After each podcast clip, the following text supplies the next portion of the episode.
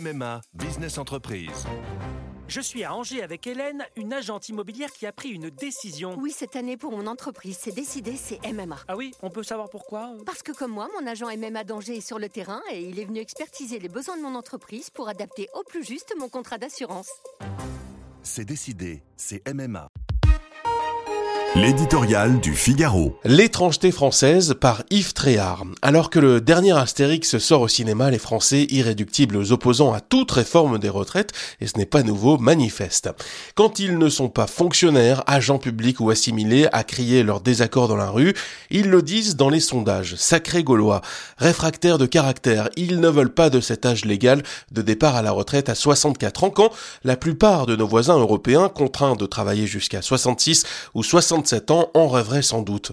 Après les Allemands, les Belges, les Néerlandais, les Italiens, les Danois, ce sont les Espagnols qui ont dernièrement rehaussé la barre. On cherche et on glose à l'envie sur les causes du refus d'obstacles chez nous. Euh, plus paresseux que les autres, les Gaulois, certains théorisent ce penchant.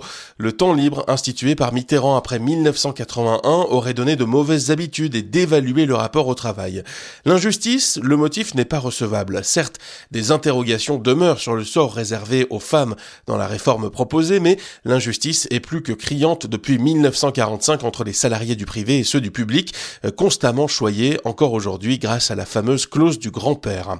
L'excès d'individualisme serait-il également responsable?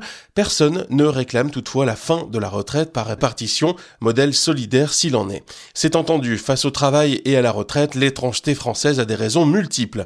Elle s'explique aussi par quelques paradoxes politiques qui ne facilitent pas la recherche du consensus ni la compréhension des enjeux. Emmanuel Macron déclare désormais indispensable le passage de 62 à 64 ans. Il y a 6 ans, la mesure d'âge était pourtant loin de lui apparaître prioritaire. Le but premier, disait-il, était de rassembler tous les Français en un seul et même régime.